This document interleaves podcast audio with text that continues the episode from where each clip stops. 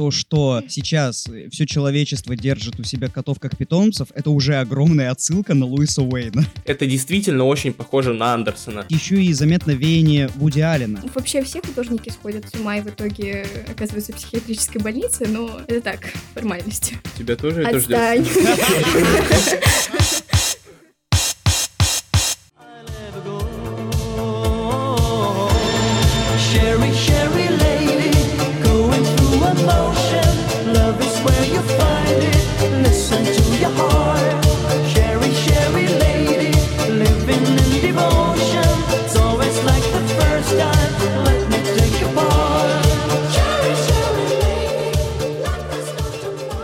Здорово, ребята, это одиннадцатый выпуск подкаста из Шоушенка. Подкаста про кино, кино и еще раз кино. Вот так просто, но вроде бы со вкусом. Меня зовут Кошевенко Алексей, и скорее всего в прошлой жизни я был котом. И да, я тут тоже есть, меня тоже зовут Лёша, и я обожаю котов, обожаю Бенедикта Камбербэтча и обожаю годное кино. Ну, как-то вот совпало прям, знаете. Идеально совпало, и сегодня наш броманс разбавит студентка художественно-графического факультета СМЛГУ, начинающий фотограф, ссылка на профиль, кстати, конечно же, в описании, и просто красавица, в общем, Арин, можешь поздороваться. Привет. А еще, прежде чем наша троица начнет э, обсуждать кошачьи миры Луиса Уэйна, стоит напомнить, что мы появились на всех основных платформах по подкастам. Это Apple подкасты, Google подкасты, Spotify, Яндекс Музыка и, конечно же, ВК. Так что можете подписываться, мы будем очень-очень рады. Можем начинать, ребят.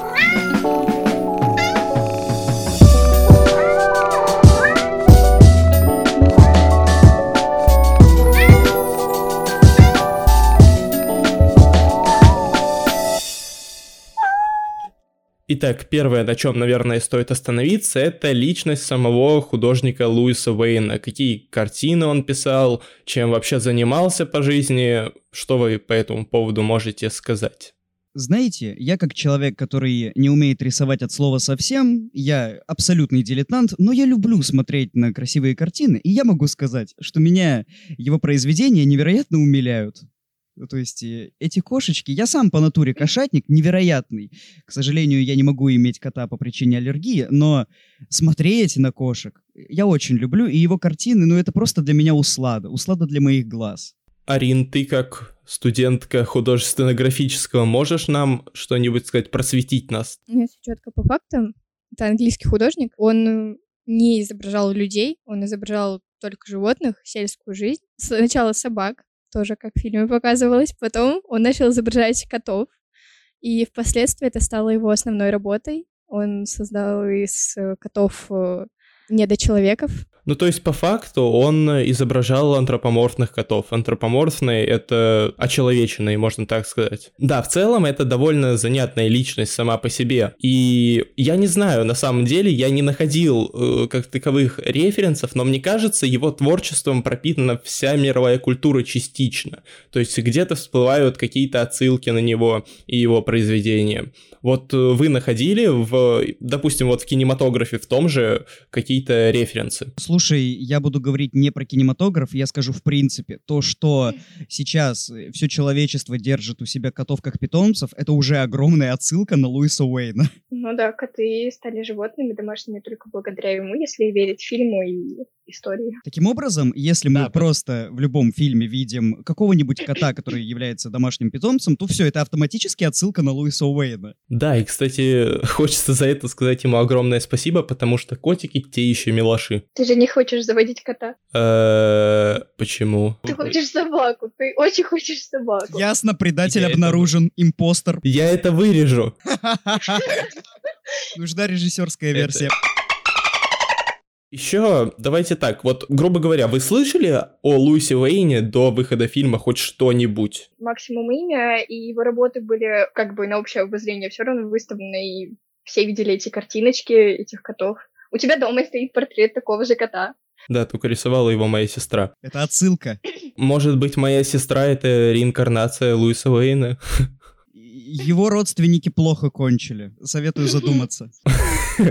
Не, давай без такого юмора сегодня. Вот, но в целом, я думаю, что выход, выход а, кошачьих миров Луиса Уэйна, он явно повысит узнаваемость. Ну, это точно, это уже произошло. Да, потому что, ну, как минимум я после просмотра фильма пошел и почитал одну статейку. Ну, банально открыл стар- страницу на Википедии Луиса Уэйна, затем я нашел статью, я не помню, что это за сайт, но там гораздо подробнее расписана вся его биография, прям интересно, хорошо. То есть, да, фильм уже повлиял. И это, кстати, огромная заслуга, мне кажется, когда фильм делает такую просветительскую работу. Ну, по факту это определенная мессия. Мы с тобой во время читали статью про него. Да, мы когда смотрели, мы прям открыли и по ходу фильма просматривали некоторые моменты. Ну и в основном по его биографии из Википедии все рассказывается. Чисто фильм по Википедии. Экранизация Википедии.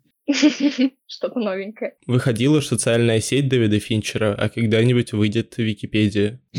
Кстати, да, да. А учитывая, что иногда с Википедией связаны некоторые скандалы, как, например, были с актерами озвучания, то есть, ну, Соркина там, ну, ну, нужно приглашать определенно. Вот, я думаю, что тем, кто непосредственно интересуется творчеством художника, личностью Луиса Уэйна, залезли и посмотрели во время просмотра. Что, кстати, советую. И в целом посмотреть этот фильм — это хороший образовательный урок на самом деле, поэтому можно переходить э, к самой картине.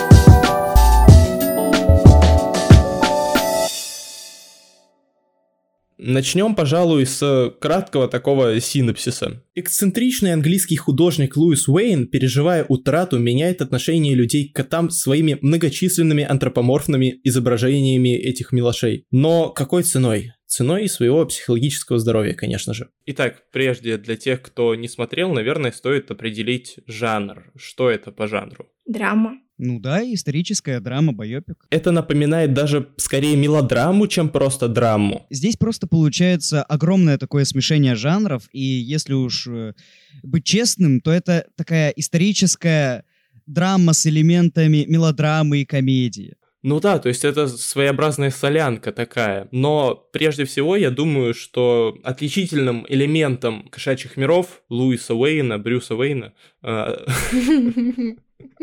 является стилистика, то, как это снято, то, как это сделано. Своеобразная изюминка есть э, в этом фильме. Красочный фильм. Да, он очень красочный, очень такой нежный, добрый, снят в достаточно, ну, необычном разрешении для нашего времени 4 на 3, и для кого-то, я думаю, это уже будет каким-то поводом для того, чтобы посмотреть, потому что я знаю, есть ценители подобного формата, подобного антуража, если так можно сказать. А я не заметила формат, в котором был снят, пока Лёша не сказал. Для меня это, ну, типа, просто смотрю и все. А потом так раз, о, прикольно. Ну, то есть лично для меня, да, я сразу обратилась, что это Лига Справедливости Зака Снайдера. Я бы больше с маяком сравнил. Ну да, но ладно, Зак Снайдер, конечно, вообще не не туда, это не пришей к пизде рукав. Э, Да, такие выражения проскальзывают. Ставки от Лёши. Объективно это напомнило, конечно же, не Зака Снайдера, а другого очень качественного режиссера Кого Уэса же? Андерсона, потому Вау, что... а кто это? А кто это? Я не знаю такого. Я такого тоже не знаю. Удивление не наигранное. Вот, потому что и по палитре, и по формату, и в целом по тем вайбам, которые присутствуют э, в фильме, это действительно очень похоже на Андерсона, на Гранд Будапешт, на... Не знаю, вот какую картину тебе больше всего напомнил, Лех? Именно «Кошачьи миры» Луиса Уэйна — это скорее поезд на Джорджилинг. «Отчаянные путешественники». Вот мне это напомнило. А, Еще я позволю себе сказать, что, ну, понятное дело, здесь очень видно, ну, не то чтобы рука, но просто такой своеобразный почерк Уэса Андерсона, но мне все-таки кажется, что здесь еще и заметно веяние Вуди Аллена, особенно потому, как написана первая половина фильма, потому что, ну, мы знаем Вуди Аллена по таким достаточно простым ромкомам, очень приятным, очень добрым, и первая половина «Кошачьих миров» Луиса Уэйна — это именно что, ну, ромком. Ну да, э, поэтому режиссер фильма Уилл Шарп, э, нужно отметить, что он в основном актер. Он в Шерлоке играл, и, можно сказать, это его первая такая большая работа, поэтому сценарий здесь, конечно, имел огромный вес, и поэтому очень хорошо, что Саймон Стефенсон, э, он же сценарист Луки и второго Паддингтона, что, кстати, тоже заметно, на мой взгляд. Ну, да-да-да, тут соглашусь, это единственное, что я могу сказать. И на удивление, я когда смотрел информацию по фильму, я увидел, что сценарий был написан еще в 2014 году, то есть он лежал на полке сколько? Лет пять до полировки, съемочного процесса, постпродакшена и всего такого. И поэтому на самом деле, веяние, как ты уже сказал, Уэса Андерсона и Вуди Аллена, они действительно, блин, заметны. Такое ощущение, что это их гибридный сын снимал. Потому что вот эти вот э, разделения кадра там на равные части, ограниченный фокус зрения, скажем так, зрителя, то есть там круги, квадраты и так далее. Это, это же действительно стилистически это элементы, которые использует э, Андерсон. Я бы назвал картинку, именно визуал этого фильма,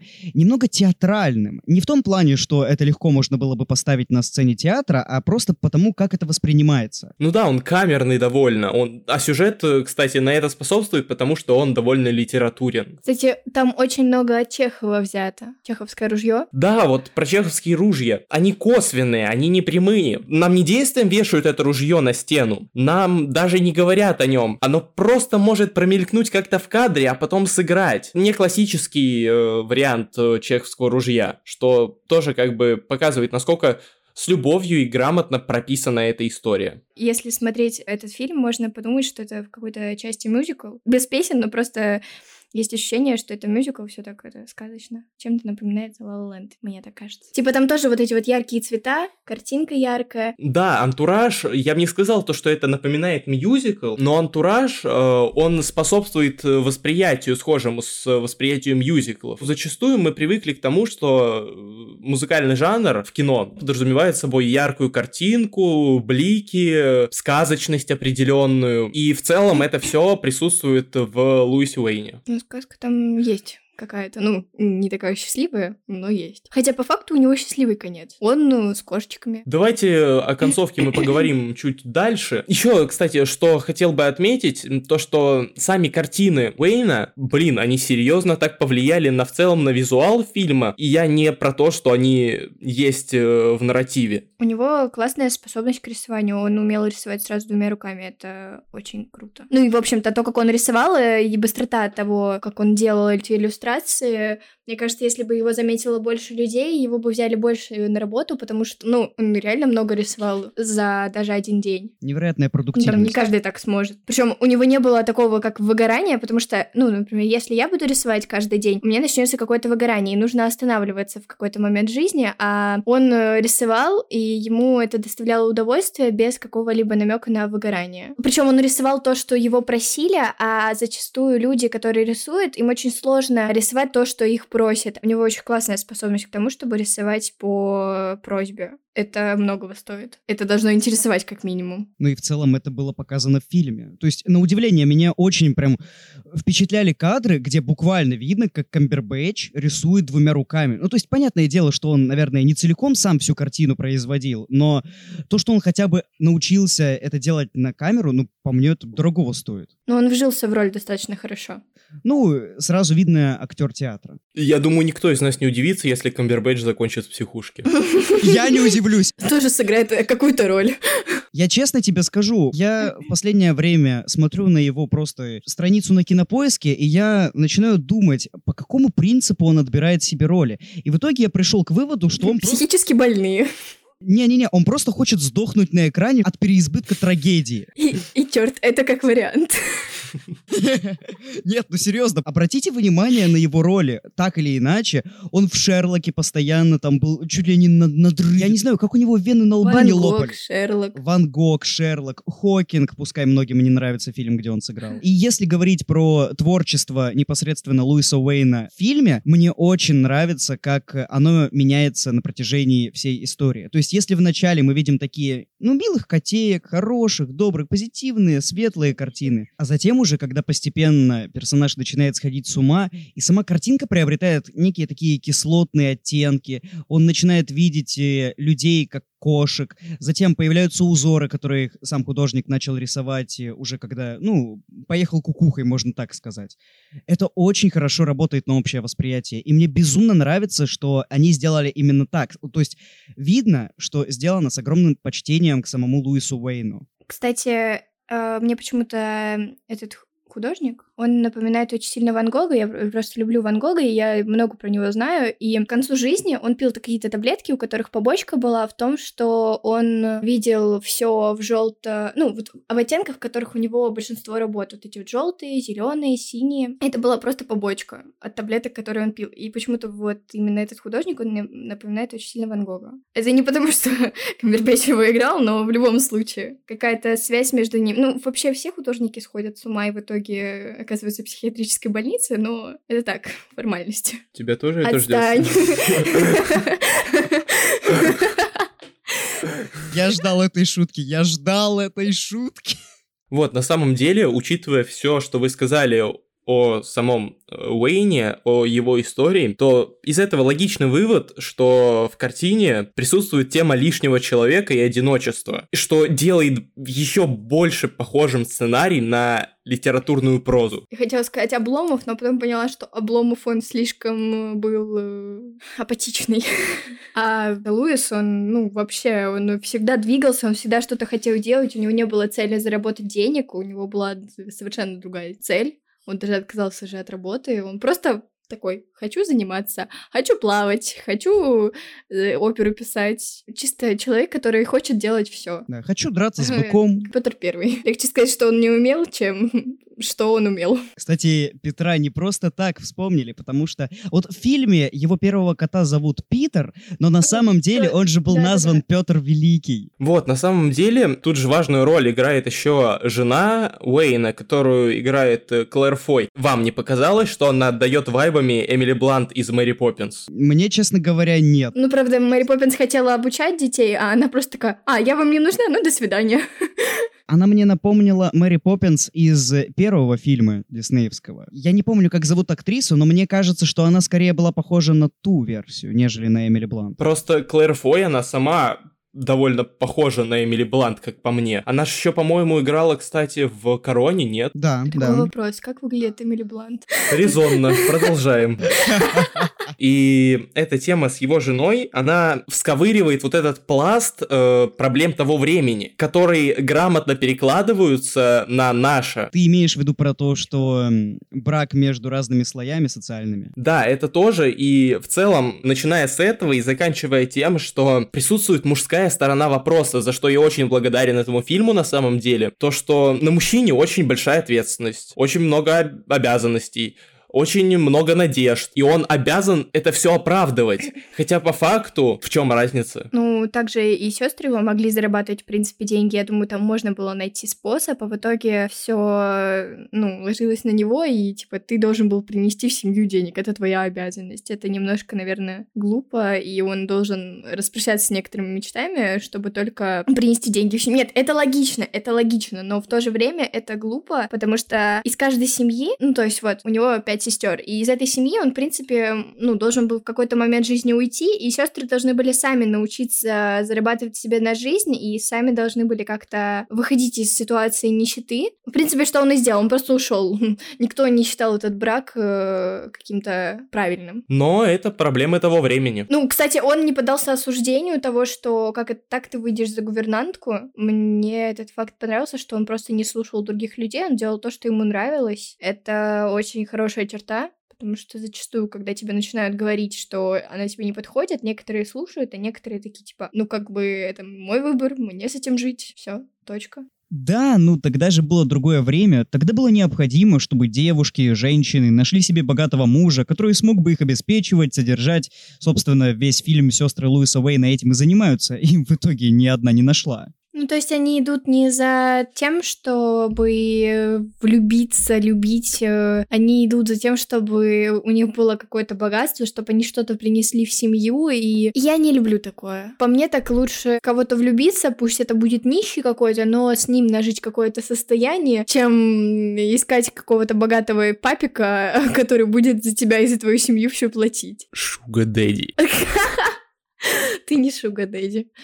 Ты просто Лёша. Вот, ну да, и я как раз про то и говорю, что фильм э, очень хорошо поднимает проблемы того времени. При том, что он поднимает проблемы того времени, он отчасти кажется актуальным и злободневным даже сейчас, потому что ну, в наше время существуют определенные люди ненужности, хотя, наверное, немного неправильное определение, ну, просто другие люди, они иксмены, радиоактивные люди, которые мыслят иначе. Ну да, безусловно, они будут существовать всегда. Мы от этого никуда не уйдем. И что мне еще э, хотелось отметить, это звуковой монтаж. Ну и саундтреки, соответственно.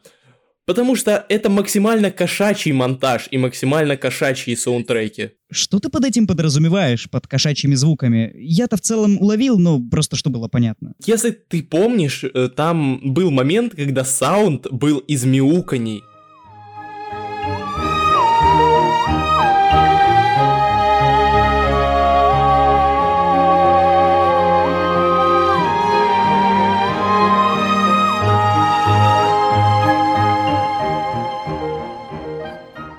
Монтаже тоже часто проскакивают звуки кошечек, так сказать. Честно, я не слышала. Наверное, я остаюсь тем же пышным смотрителем, который просто смотрит фильм, ни о чем не задумываясь, а потом приходит Лёша и такой, смотри, тут разрешение 3 на 4 экрана, смотри, опа, тут звуки кошечек, опа, смотри, тут такое, такое, секое. Но это в целом то, зачем существует наш подкаст. Кстати, вот еще кое-что. Наверное, это стоило сказать, когда мы говорили про Камбербэтча, но все-таки... А мы про него сейчас не говорим?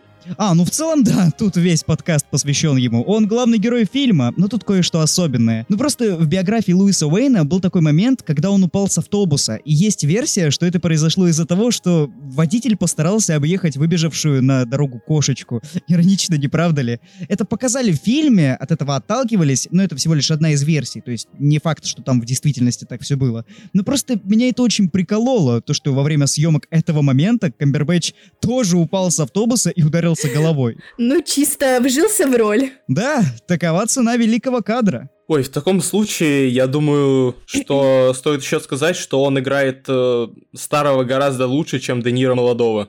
Да, да, черт возьми, да. Мне вообще мне на самом деле очень интересно, каково это молодым играть в старческом гриме и как старым играть в омолаживающем. Вот, и еще раз я уже сказал про стариков, то, блин, номинацию за грим и прически 100%. Ну, да, я отчасти согласен. Но мне кажется, что тут маловато было прекрасного грима, который именно тянет на Оскар. Вот в актерской номинации Камбербэтча определенно должны будут отметить «Это к бабке не ходи». Возможно, не саму награду, то есть не саму премию, но номинацию точно. Ну, у него на самом деле очень хорошо получилось. Он достаточно вжился в роль, чтобы Потерять сознание. Да, и не только. Ну, ты смотришь, ты правда думаешь, что человек стареет на глазах, доходит до того состояния, до которого дошел он. Чисто дед. Мне очень нравится, что как бы с ним не обходились люди, он оставался всегда добрым и таким отзывчивым человеком, сам художник в этом фильме. По факту к нему все хорошо относились, но при этом были же люди, которые... Ну, например, его сестра, она к нему явно не всегда хорошо относилась, хоть и когда она умирала, она сказала, ну, ему хорошие слова, но при этом очень-очень неположительно к нему относилась весь фильм. Всю его жизнь выходит. И вот э, раз ты сказала уже о том, что он постоянно сохранял вот эту внутреннюю теплоту, доброту к окружающим, причем не только людям, соответственно, он привнес э, такое понятие, как электричество. И вот как вы думаете, что именно он подразумевал под этим словом электричество? Но это связь между людьми, то, что происходит, вот эта вот искра, которая происходит между людьми, между животными. Любовь для него, это было электричество. Вот эта вот связь, которую мы не видим, но при этом для него эта связь была видима. По факту между ним и Эмили произошло электричество. Вот это вот любовь. Он это назвал так.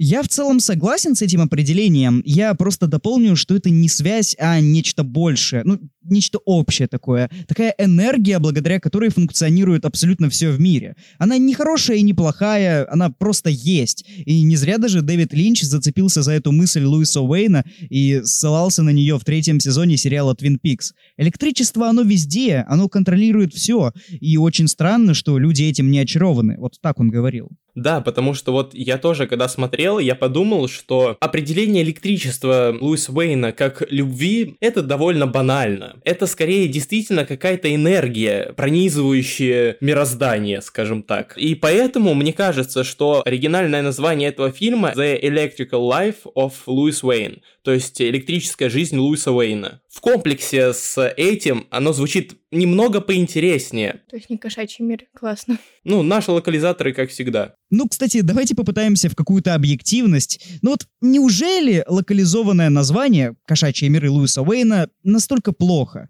По-моему, оно отражает суть. Не как оригинальное, конечно, но тоже. Ну, вообще, да. Но э, смотришь изначально и думаешь, что... Ну, я изначально, когда смотрела, я думала, сейчас, короче, будет какой-то чувачок, который просто нарисовал и э, просто живет в этом мире, а в итоге мы смотрим, и там нету даже намека на котов, потом ты начинаешь понимать, что это значило название, вот. Возможно, электричество было бы логичнее. Луис Уэйн в какой-то момент подключает котов к этой электрической цепочке, можно так выразиться. У него был очень милый котик. Да, Это точно. Питер э, фаворитом номер один за этот фильм. Да, номинацию на Оскар, пожалуйста, Питеру. Вообще, котиков показывали в этом фильме, ну, не так уж и много, но каждый раз, когда показывали, ну, это просто отдельное умиление. В конце несколько кадров, когда они вот идут специально в слово по тротуару, мимо велосипеда, мимо людей. Ну, просто как это мило! Это очень красиво, поэтично и, опять же, повторюсь, мило. Лёша не поймет, он не любит котов. Да неправда люблю я котов. Импостер сраный. Да нет, на самом деле этот фильм понравится даже собачникам. Опа, опа, заговорил собачник. Ему понравилось, он оценил. Да мне кажется, он понравится всем, кто любит такие простые, но добрые, красивые истории с моралью. Да, и еще важный посыл, который э, есть э, в этом фильме, это то, что важно наблюдать и созерцать, творить. И об этом нам буквально говорит последняя сцена, где Камбербэтч, э, насколько я понял, это кусочек шали его жены. Он приносит этот кусочек на невероятно красивое место. Это было их место. Да, на их место. И просто говорит «смотри». Мы последнюю сцену пересмотрели раз пять, чтобы Лёша точно понял, как это все произошло. Это просто было невероятно красиво, мне Ну, да. доставляло удовольствие наблюдать за этим. Ну да, я согласен, но, честно говоря, меня куда больше тронула сцена прощения Луиса с его женой, когда они лежат в последний вечер, и когда она говорит ему, что он показал людям, что и в кошках есть своя красота. А как меня научил сериал «Офис», в простых вещах очень много красоты. Ой, да, и Луис Уэйн — это своеобразная призма, о чем неоднократно Жена говорится. его говорит. Причем я интереса ради решил посмотреть, а есть ли вообще негативные отзывы на этот фильм. И, как оказалось, есть. Многие зацепились за то, что вот недостаточно погрузили в личность художника, когда он поехал кукухой. Вот недостаточно показали его срывов. А я просто вспоминаю сцену, когда он плывет на корабле, и у него случаются вот эти галлюцинации. И это так пронзительно. И я вот спрашиваю этих комментаторов, вам разве этого было мало? Ну да, там достаточно много показывали то, как он срывался, то, как он видел вместо людей котов, кошек. Мне кажется, там этого было достаточно, чтобы понять этого персонажа. В целом, путь Луиса Уэйна от э, просто необычного человека до необычного человека с шизофренией, да, он показан довольно грамотно. Как-то ты обидно высказался. Обычный человек — шизофреник. Короче, я про то говорю, что это все показано постепенно. Разные стадии его психоза протекают через весь фильм и в итоге находят свою конечную точку в финале. Поэтому, я думаю, можно заканчивать. Мы и так облизали кошачьи миры Луиса Уэйна словно три котенка. Только стоит сказать, что это очень необычное, нетривиальное, обворожительное, чудесное и доброе кино. Я вообще возьму на себя смелость сказать, что «Кошачьи миры» Луиса Уэйна пополнили мой небольшой список любимых фильмов. Пускай, да, этот фильм вышел всего несколько дней назад, и я вот только-только его посмотрел, он еще не настоялся, можно сказать, но я уже готов его занести в список список, потому что в нем сочетается вообще все, что я только люблю. Да, пожалуй, это один из моих любимых фильмов. Ну, для меня это все-таки не переплюнет Дюну. Ну, извините, я фанат Дэни Вильнева, и Дюна на меня оказала огромное влияние. Да, фильм э, Шарпа, конечно, очень красивый, очень э, качественно сделанный и просто невероятный, но Дэнни Вильнев в сердце. А вы слушали одиннадцатый выпуск подкаста из Шоушенка. Смотрите хорошее кино. Слушайте хорошие подкасты и не забывайте ставить оценки, оставлять отзывы, где есть такая возможность. До следующего выпуска. Пока. Спасибо, что слушали. Всем пока.